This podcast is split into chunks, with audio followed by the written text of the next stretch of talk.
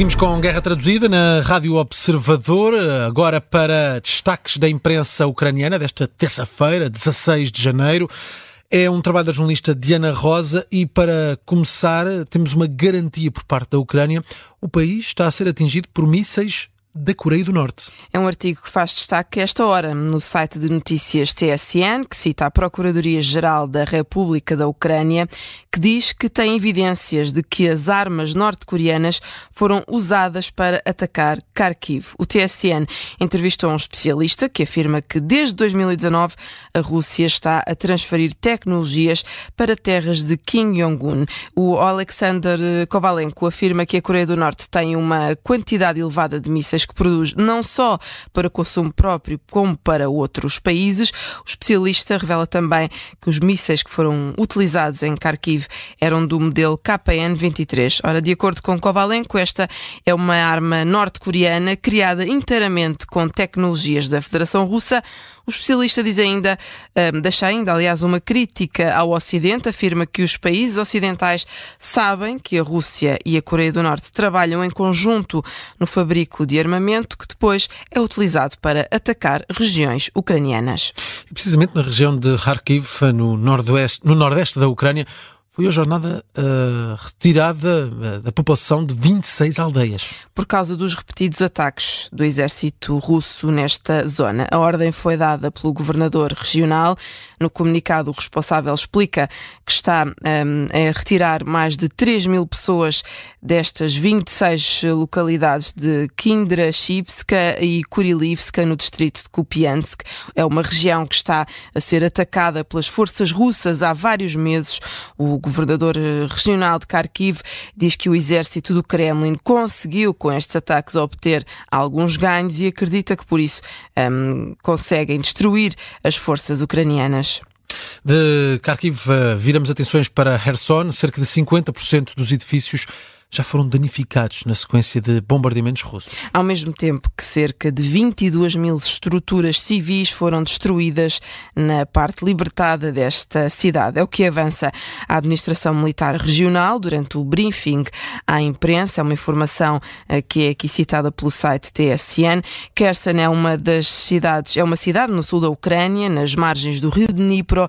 Foi libertada das mãos dos russos pela Ucrânia há mais de um ano, a 11 de novembro de 2020. 2022, depois de ter sido anexada ilegalmente pelo Kremlin. No entanto, apesar do sucesso das tropas ucranianas, a paz ainda está longe de ser alcançada nesta região. A imprensa ucraniana também destaca os constrangimentos enfrentados pelos cidadãos russos. Diz o jornal Pravda que metade da Rússia enfrenta cortes no aquecimento, também na distribuição de água e na energia. Numa crise generalizada dos serviços públicos, o Pravda cita fontes, fontes como o Moscow Times, afirma que emergências municipais afetaram pelo menos 43 regiões, deixando centenas de milhares de residentes russos sem acesso a estes recursos básicos, ainda por cima quando se registra um pico de frio. Uh, destaque para Podolsk, perto de Moscovo, onde 20 mil pessoas ficaram sem aquecimento com temperaturas temperaturas de 30 graus negativos. As autoridades ainda não conseguiram restaurar o sistema de energia. O Pravda diz que, além destes constrangimentos, o governo russo está a planear reduções drásticas nos gastos com habitação e infraestruturas. E este é um cenário que também se coloca na Ucrânia, claro, com, com, outras razões também, a mistura, onde na Ucrânia a Empresa Nacional de Energia está a avaliar a possibilidade de existir um segundo apagão este inverno. Sim, eu lembro que ainda na semana passada eh, falávamos aqui de milhares de cidades e aldeias que estavam sem energia na Ucrânia. O jornal Económica Pravda dá agora conta de que este problema pode repetir-se por causa da imprevisibilidade dos ataques russos. Numa entrevista a esta publicação, o responsável pela energética Ucranergo diz que não vê o risco de uma falha sistémica massiva.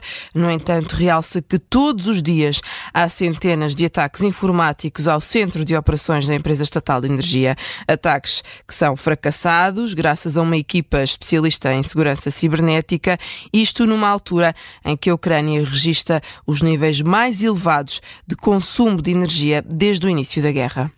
E para terminar, falamos de uma manifestação que decorreu na Praça da Independência, em Kiev. Mais de uma centena de mulheres reuniram-se para apelar ao governo que desmobilize os soldados que estão há dois anos na linha da frente. Embrulhadas em bandeiras ucranianas, estas mulheres gritavam que agora é a vez de outros. Outras gritavam ainda que os soldados não são feitos de ferro. Muitos dos militares ucranianos que se ofereceram como voluntários quando a Rússia invadiu a Ucrânia ainda estão na linha da frente. Os eh, familiares dizem que eles estão exaustos quando passam quase dois anos.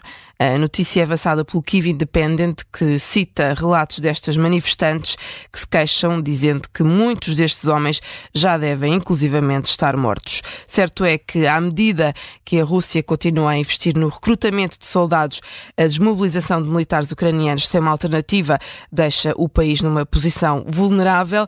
O governo ucraniano está agora a debater condições para uma próxima ronda de mobilização com várias versões da legislação a serem revistas no Parlamento. Termina assim esta guerra traduzida.